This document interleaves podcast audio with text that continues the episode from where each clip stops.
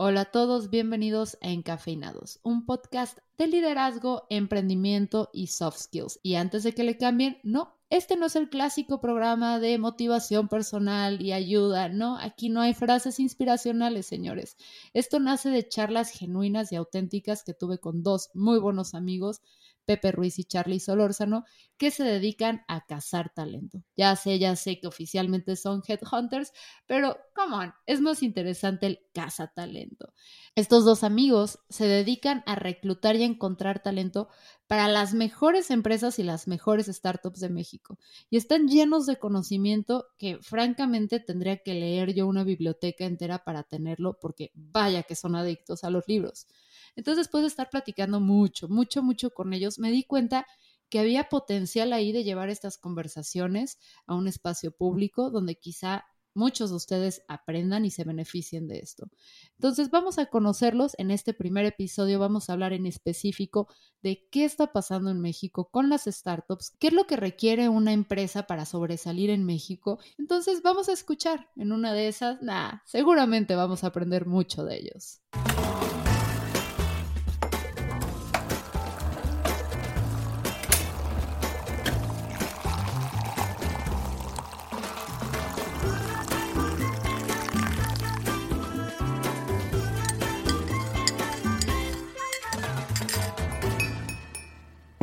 Bienvenidos Pepe y Charlie a nuestro primer episodio que sale en una situación un poco eh, delicada o complicada porque se está redefiniendo el mundo, las economías y sobre todo los nuevos negocios eh, que están sucediendo aquí. Entonces, antes de empezar, ¿cómo se sienten con estos cambios que se están dando? Confundidos. Confundidos. ¿Todo bien en casa? Confundidos es la palabra. Yo creo que es una mezcla de emociones, ¿no? De, primero tratar de entender exactamente qué es lo que está sucediendo, qué tanto tiempo vamos a estar viviendo, esto y también estar pensando eh, qué es lo que vamos a hacer una vez que todo esto termine, ¿no? Es, es, yo creo que es, son estas situaciones que suceden una vez en la vida y quizá, y espero que, que, que suceda una vez cada tantas generaciones, ¿no? Sí, es una redefinición completa de, muchos de los conceptos que tenemos, de, trabajo, de vida, de situaciones que no esperábamos y como dice Pepe, ojalá nunca vuelva a suceder porque está tronando muchas cosas.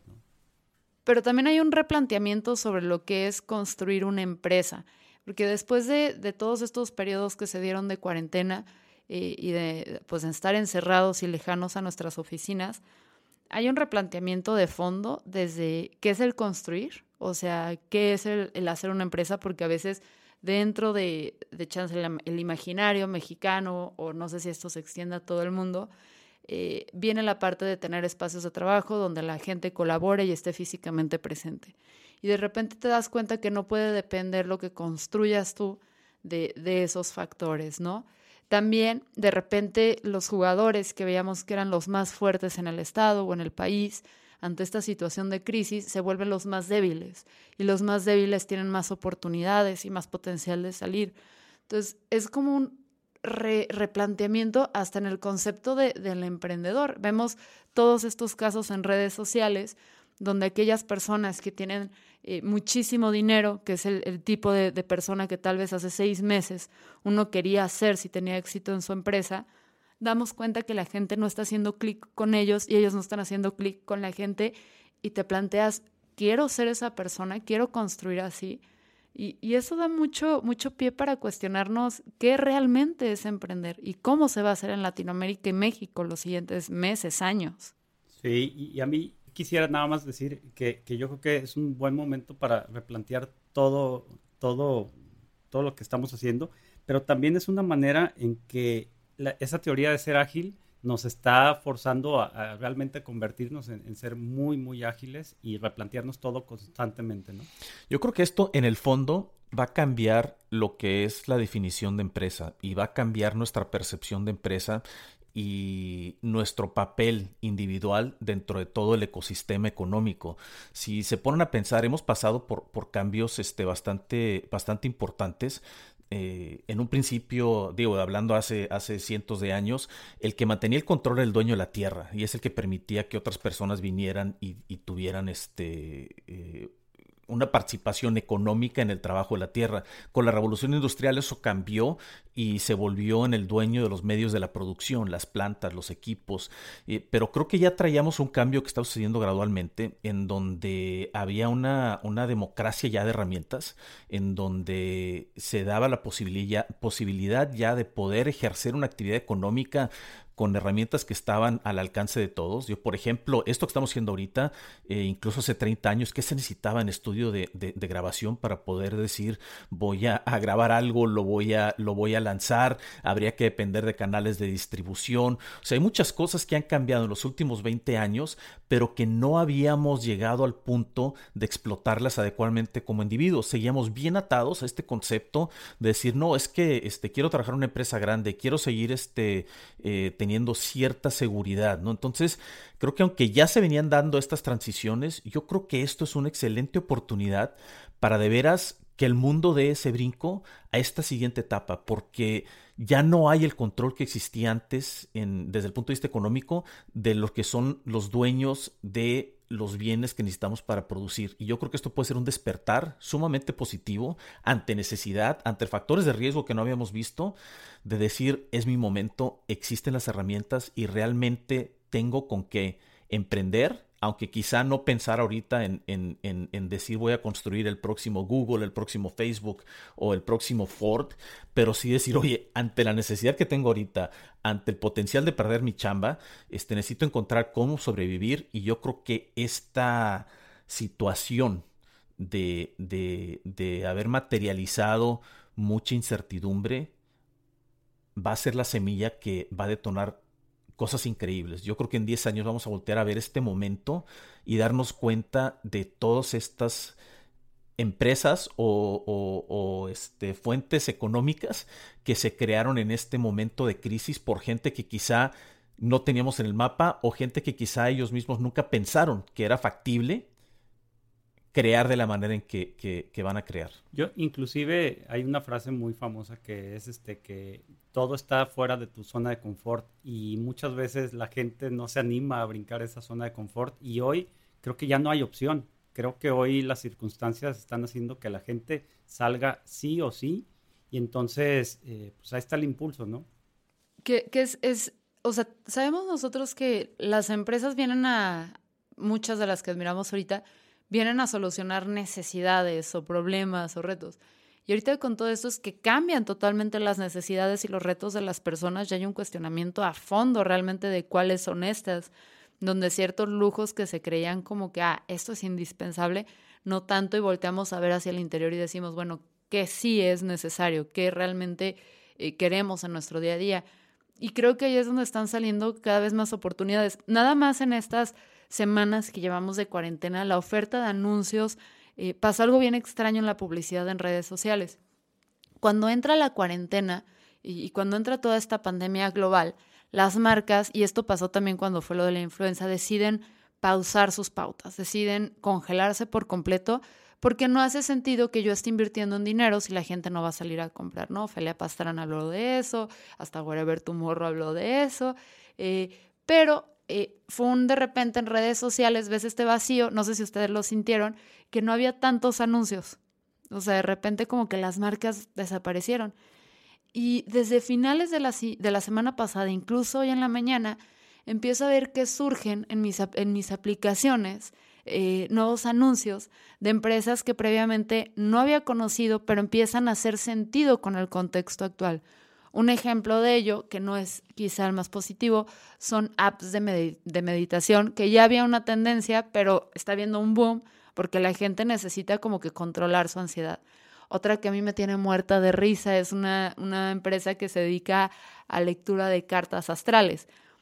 Es una tontería, sí, para mí personalmente que no creo en eso, cartas astrales y eh, no sé, se llaman psíquicas, no sé cómo les dicen estas que te leen la fortuna y el futuro, pero hace sentido con la necesidad del mercado actual, que es dame certidumbre de qué va a pasar, aunque sea una galletita de, la fortuna china. Pero también empiezas a ver modelos que están aprovechando el bajón que dio Zoom cuando sale que, están compartiendo, se está filtrando mucha información, que se empiezan a crear em, aplicaciones, esta no me acuerdo que se llamaba como House Party o algo así, que es tal cual un Zoom, pero enfocado más a las fiestas y a las, así, pues a las fiestas que se están dando tal cual en la plataforma. Entonces, estoy viendo cómo, o sea, hay unos que están agarrando la onda en friega y están sabiendo aprovechar de esta situación. Y la verdad es que yo sí creo que al final de esto van a tener como que the upper hand, ¿no? En, en, la situación. Entonces, no sé si... Fíjate que... ¿Ah? Ahorita que mencionas esto, Fer, eh, yo creo que es, es, buen momento para aclarar y, vuelvo a hacer énfasis, ¿no? La diferencia entre empresa y negocio. Porque yo creo que lo que está sucediendo es que hay mucha gente ahorita que está aprovechando la situación para sobrevivir y para hacer negocio. Y yo creo que el negocio es una transacción, sucede, yo te entrego algo, tú me das algo, ¿no? Sin, sin mucha expectativa de que algo más suceda. La empresa hace negocio, ¿no? Pero, pero la empresa ya implica un cierto nivel de de organización, ya implica cierto nivel de, colaboración. Y yo creo que eso, eso es un factor bien importante a tomar en cuenta ahorita y en, nuestras siguientes conversaciones. O sea, vamos separando y vamos, vamos atacando bien este, esta diferencia. Hacemos negocio, la necesidad nos lleva a hacer negocio, pero no perdamos la oportunidad de también empezar a hacer empresa. Y la empresa tiene un impacto social mucho más amplio porque entonces ya estamos hablando de una visión mucho más a largo plazo. Y no hay que perder de vista, sí, el, el, concepto ahorita, y cuando hablamos de empresa, hay mucha gente que lo ve con, con una connotación de, de, abuso o de este rol que platicábamos antes, de decir, oye, es que en su momento el empresario era el dueño de la tierra, es que en su momento el empresario era el dueño del, del equipo de producción, de la planta, de los recursos, eh, pero no es parte de la definición. O sea, la, la, empresa puede ser una empresa socialmente responsable, la empresa puede ser parte de un movimiento de capitalismo consciente en donde se reconocen todos los, los, participantes de la empresa y en donde todos reconocemos que, que la empresa es un, un, ecosistema interdependiente, ¿no? Entonces, eh, pensemos en eso, tenemos todos que encontrar manera de hacer negocio, que es parte de lo que vemos ahorita en, en, en estos posts de Facebook, de Instagram, todo lo que está saliendo, eh, pero también pensemos en, el resurgimiento de, un nuevo paradigma de, empresa que, que, yo creo que también es el momento, ¿no? O sea, la necesidad nos está llevando a hacer negocio, pero también creo que es un momento de darnos cuenta que tenemos que ayudarnos, que tenemos que tener compasión por los demás, tenemos que, que, valorar nuestra interdependencia y aquel que dice que no depende de nadie y que no le importa, este, pregúntenle cómo le está yendo en el aislamiento después de 30 días y si esto continúa vamos a ver cómo está mentalmente en 60, ¿no? Creo que esto pone mucho en evidencia en que realmente este, la colaboración, la interacción es una parte fundamental de, de, de todos y creo que hay que, darle importancia a esta interdependencia. Y, que haya haber otro reto, porque de repente, o sea, lo que, lo que siento que pasa con muchos empresarios que están operando sobre nuevos sistemas, tanto de trabajo, de colaborativo, eh, porque nosotros, o sea, lo vamos viendo, ¿no? Cada vez era la tendencia que contratas menos a una persona de planta la tienes como que, como le dicen los franceses, hora nalga, no le dicen así los franceses, pero hora nalga la tienes ahí contratada, pase lo que pase, e intentas, o sea, es como tener un martillo, entonces todo el proyecto que te llega como lo quieres usar, le ves cara de clavo y se lo pones. Y hubo un cambio donde muchos de nosotros estamos contratando personas por proyectos, por cuestiones así. Y, y ese nuevo sistema de organizarnos o acomodarnos, eh, es demasiado nuevo, complejo a veces para que el gobierno lo entienda.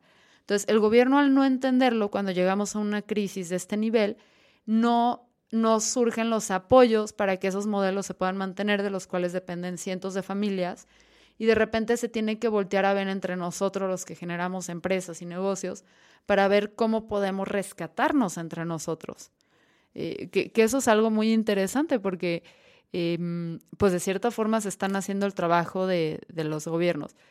Pero aquí es, o sea, las relaciones, cómo se van a redefinir y también cómo se van a redefinir los puestos de trabajo, ¿no? El ya no tener algo de tiempo fijo. Sí, y, y yo creo que esto, eh, aquí vale la pena, eh, Charlie, que nos comentes, hiciste tu comentario antes de que empezáramos a grabar en cuanto a cómo se estaba redefiniendo la economía, ¿no? Porque yo creo que todos ahorita sentimos un cierto compromiso por la gente que nos rodea. Eh, y ahorita, eh, por lo menos en donde estoy yo físicamente, hay un movimiento de ayudar al, microempresario, a las pequeñas empresas, a las empresas locales.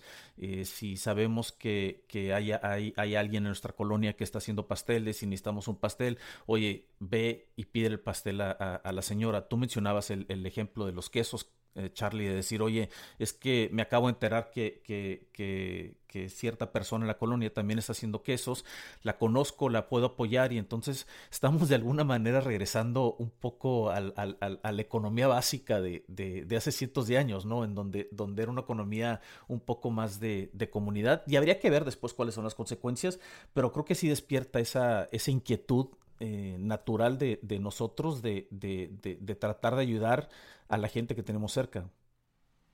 Eh, exactamente, y, no solamente, eh, o más bien, a pesar de las circunstancias del entorno, esto es lo positivo, ¿no? el fin de semana también me pusieron a, hacer jardinería, algo que si hace dos meses me hubieran dicho que iba a estar un sábado plantando árboles y lechugas y demás, no lo había creído. Pero todo es, y, le dijimos a alguien que nos enseñara, ¿no? O sea, por vía remota que nos enseñara cuáles eran las mejores formas y, demás. Entonces, está habiendo pequeñas eh, maneras de que todos estamos colaborando. Yo creo que a pesar de la distancia nos estamos acercando, ¿no? De alguna manera. Y eso pues, es lo positivo dentro de todo este tema que nos tiene bastante eh, intranquilos, ¿no? Que ahí creo que hace, hay algo que es clave en esto de, que es algo bien, tal vez bien absurdo y bien insignificante, pero esto está obligando a que las personas pidamos ayuda. O sea, que tengamos que acercarnos al otro y decir, ayúdame, me estoy ahogando. Y, eso hace que los demás reaccionen. O sea, cuando alguien te pide ayuda, eh, al menos que tengas el corazón muy, muy frío, no puedes decir no. Y también cuando alguien te pide ayuda, como que facilita el que tú luego puedas pedírselo.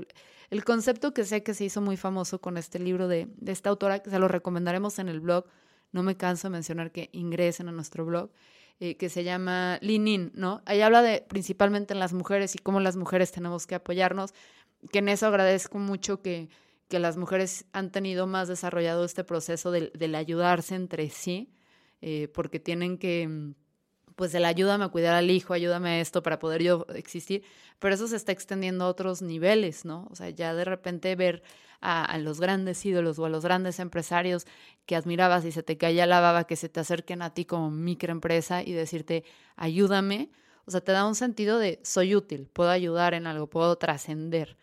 Y, eso me parece también clave en este cambio.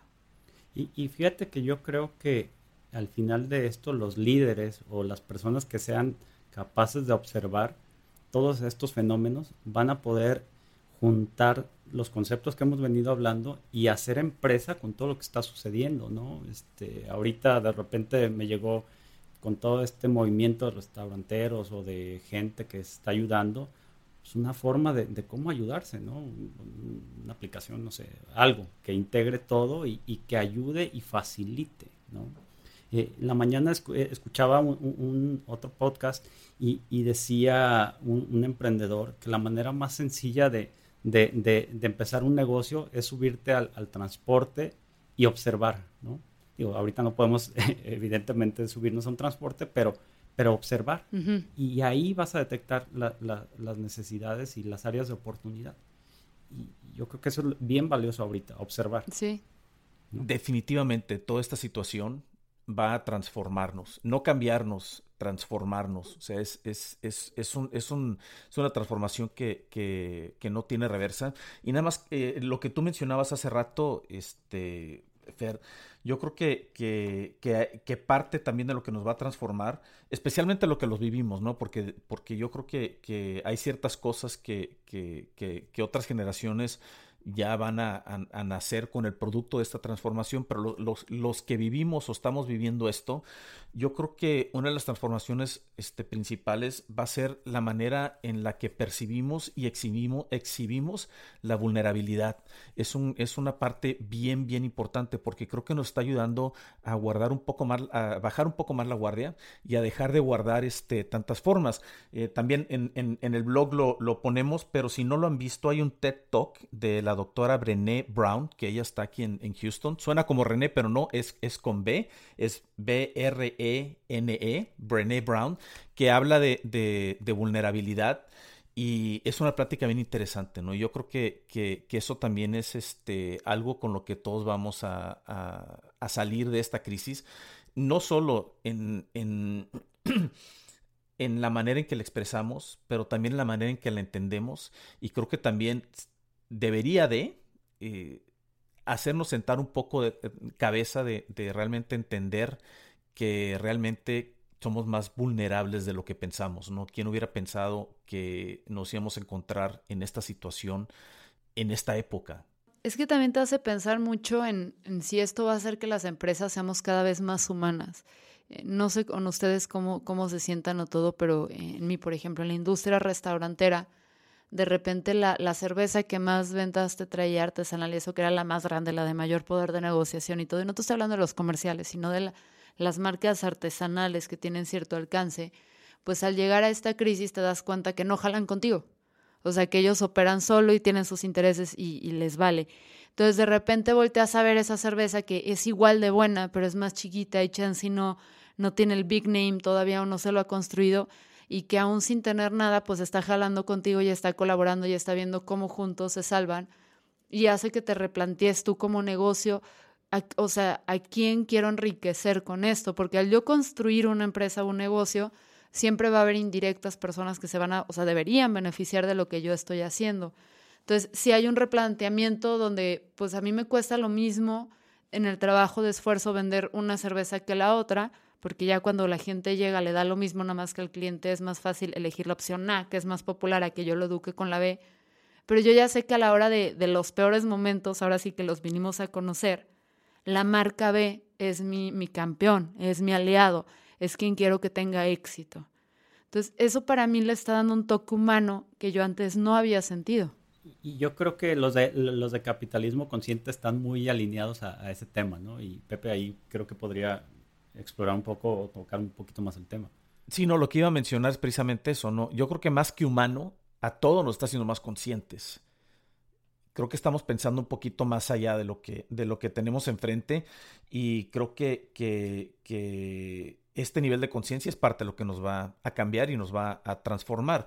El, el, imagínate y estamos nada más pensando hacia adelante y pensando en, lo que todavía no vamos, no hemos vivido ni, ni sabemos si es que vamos a vivir o no, pero imagínate a todos saliendo de esta crisis. Después de haber estado con un, con un paradigma laboral de decir, voy todos los días a mi empresa, me siento ahí a las 8 de la mañana, trabajo y regreso a mi casa a las 8 de la noche. No estamos con ese paradigma y de repente nos estamos dando cuenta que, que sí hay, hay muchas limitaciones, que sí hay este, muchísimas restricciones, pero pues estamos encontrando nuevos niveles de efectividad fuera de ese paradigma, por un lado, ¿no? Y por otro lado, eh, también tenemos las empresas que no están siendo conscientes, que están diciendo, oye, pues sabes qué, pues lo siento, pero a lo mejor este, te tengo que correr, te tienes que ir o no te puedo pagar. Y entonces todo este universo de gente que está pasando por eso, de alguna manera u otra, tiene que encontrar cómo sobrevivir. Entonces estamos, la situación está creando un, un, un, un nuevo paradigma de supervivencia económica, un nuevo sistema económico. ¿Qué va a pasar al momento en que pase todo esto? Y las empresas digan, oye, necesitamos contratar gente, vénganse otra vez a trabajar con nosotros, vente a sentar otra vez ocho horas aquí en, en, tu escritorio y ven a, nuevamente ser este efectivo. Porque si tú le preguntas a la mayoría de la gente que está empleada, le preguntas, oye, ¿por qué escoges el empleo? ¿Por qué no escoges el emprendimiento? ¿Cuál es la respuesta? ¿Cuál es la respuesta número Pues, uno? Seguridad, o sea, seguridad, ¿no? Seguridad, ¿no? O sea, es, es, es el motivo principal. Y, y, si de repente esta crisis puso en juego este concepto de seguridad, de, de, de este pensamiento de que, de que el empleo nos da seguridad, ¿cómo va a transformar nuestra percepción del empleo? ¿Cómo va a afectar a las empresas que van a querer volver a contratar en un año? Por ejemplo, ¿no? Este, insisto, es, es, estoy este, pensando así como no, que es futuro que es, es, es, ambiguo, Lo que pero... dices es súper interesante, Pepe, porque, o sea, todas estas empresas que me mencionan, bueno, no que mencionamos en específico, pero estas grandes empresas que han metido muchísimo dinero, tiempo, esfuerzo en reclutar al mejor talento de, de su ciudad, de su estado, de su país, que es talento que, que no lo podemos poner en tela de juicio, que tienen la capacidad de hacer el negocio que quieran, y decidieron mejor apostarle súper válido, súper entendible la seguridad de una empresa. Y de repente esta empresa voltea y te dice, no, tú no, no te la voy a apostar a ti. Entonces, cuando te obligan a hacer algo a lo que le tienes terror y te das cuenta que vas a vivir, pues te cuestionas si realmente vale la pena regresar al otro. Entonces vamos a tener, creo yo y espero yo, a personas sumamente capaces, sumamente inteligentes, que ya probaron lo que es la seguridad y vieron que eso realmente es una ilusión y ahora están experimentando algo que quizá nunca se hubieran atrevido a hacer. Sí, y yo creo que esta inseguridad de ver hacer lo que mencionaba en un principio va a detonar este emprendimiento que quizá este, hace seis meses no hubieran contemplado. Y yo creo que al final esto, esto, esto va a tener un impacto profundo en la, en la economía para bien, porque yo creo que, que, que, finalmente vamos a poder dar este, este tercer brinco, hablando de que el primero fue el, el, dominio de la gente que tiene la tierra, el segundo fue el dominio de la gente que tiene el, el, el control de los, de los bienes para producir, y esta tercera etapa en, en, en la que estamos, que, que realmente va a ser una, una verdadera democracia económica en donde va a haber mucho más independencia para poder crear y generar este riqueza. Espero que así sea, ¿eh? especulo, pero espero que así sea. Charlie, ¿tú qué piensas? Y, y yo también cre creo que, que, la empresa va a tener que ser como mucho más transparente al transmitir sus valores, porque la gente, después de esta, de esta situación, va a pensar si de veras quiere regresar a cierta empresa, pues que esté muy alineada con, con, los valores y va a cuestionar todavía más eh, si es una empresa, eh, cómo reaccionó también en el pasado y, y ver si y es algo con lo que se quieren alinear a, hacia el futuro, ¿no? Y, y hablamos y te más voy a cambiar adelante... la palabra, ¿eh? Perdón, Fernanda, voy a cambiar la palabra porque creo que la empre la, las empresas no van a tener que ser transparentes, las empresas van a tener que ser coherentes, que es parte del problema que tenemos ahorita. La coherencia es la palabra clave, más que la transparencia. Y, y, que ahí creo que vamos a un punto clave, que es nuestro segundo episodio, que también tiene que ver con cultura, es que esto está destapando precisamente la coherencia. O sea, ¿cuántos casos no estamos viendo eh, a nivel global o a nivel local? De, y lo vemos con celebrities, lo vemos con influencers, cómo se está redefiniendo todo, donde de repente el super CEO de una empresa que, que, o sea, aquí hubo un caso en Jalisco en el que un restaurantero muy famoso se puso a despedir a todo el mundo a todo el mundo, pero es de los restauranteros más ricos. Entonces, por un lado estaba despidiendo a su gente, que, que y nada, a sus chefs, que luego es imposible conseguir. Y, por el otro lado está instagrameando sin, sin reparo este, su casa en Punta Mita, su casa en no sé dónde, viajando por el mundo. Entonces la gente veo que hay este enojo o esta molestia con el, o sea, tú te estás salvando, pero tu gente que te ayudó a tener esto, pues te las estás llevando entre los pies y es sacrificable. Y lo estamos viendo con varios empresarios que están así como, ay, es una situación muy lamentable, muy todo. Y los ves de estos departamentos de lujo. No estoy diciendo que esté mal, o sea, no estoy diciendo que tener lujos y tener excesos y eso esté mal.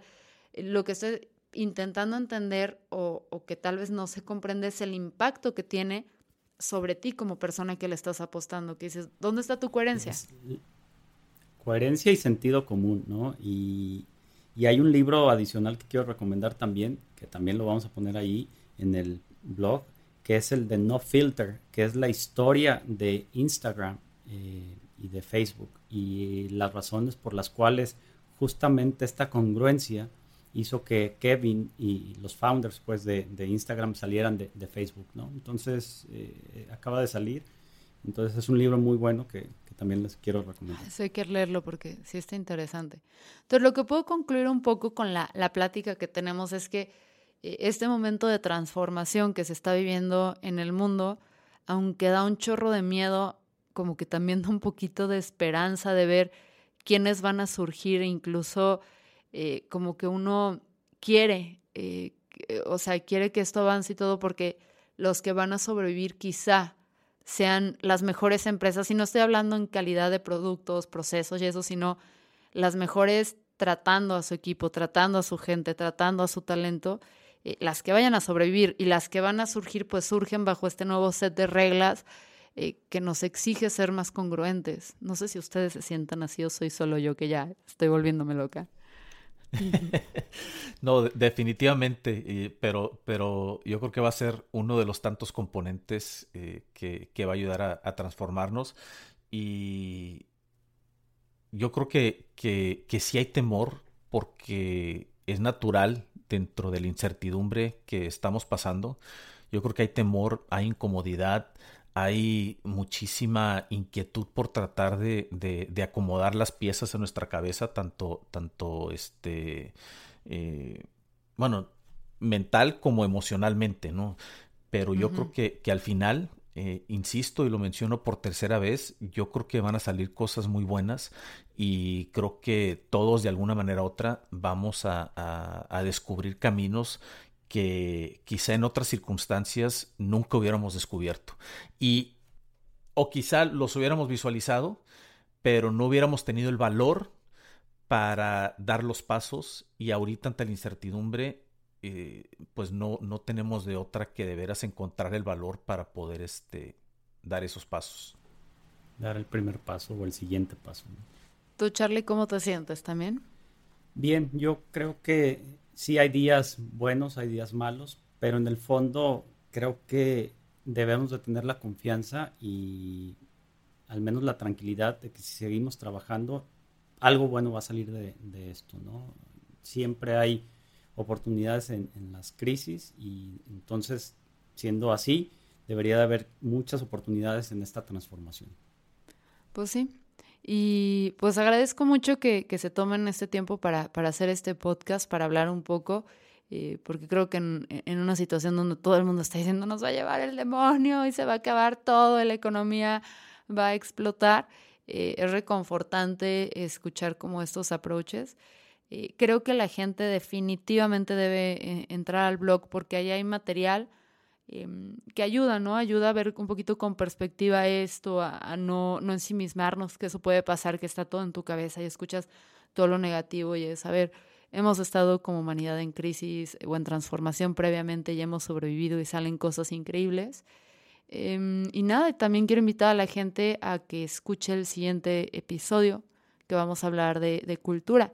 Y la cultura es muy importante porque precisamente hablamos sobre lo que implica construir una cultura en estado de paz y en estado de guerra. Entonces, eh, conéctense y pues nada, eso es todo. Nos escuchamos próximamente, chicos. Chao.